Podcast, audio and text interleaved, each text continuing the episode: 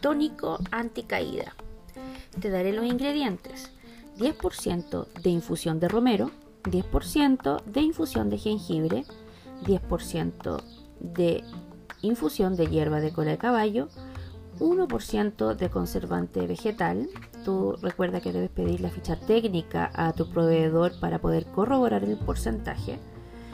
Y cantidad suficiente de agua destilada para llegar al 100% de la preparación.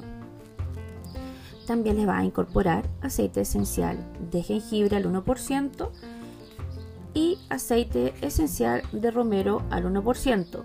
Ten en consideración que el aceite esencial de jengibre en ocasiones puede picar mucho en tu cuero cabelludo, lo puedes reducir a 0,3%. Va a depender de tu tolerancia. Y ácido láctico vas a incorporar gota a gota hasta llegar a pH 5 en caso de que lo requieras. ¿Cómo se hace esta preparación?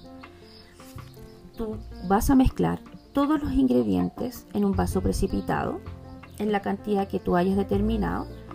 Generalmente se utiliza en formato de venta de 100 a 120 ml en un frasco de vidrio o PET oscuro, ya que contiene aceites esenciales y se degradan con la luz. Y también te quería comentar que el modo de uso de esta preparación es aplicando en la mañana y en la noche, todos los días que también tú debes ver la tolerancia de tu cuero cabelludo.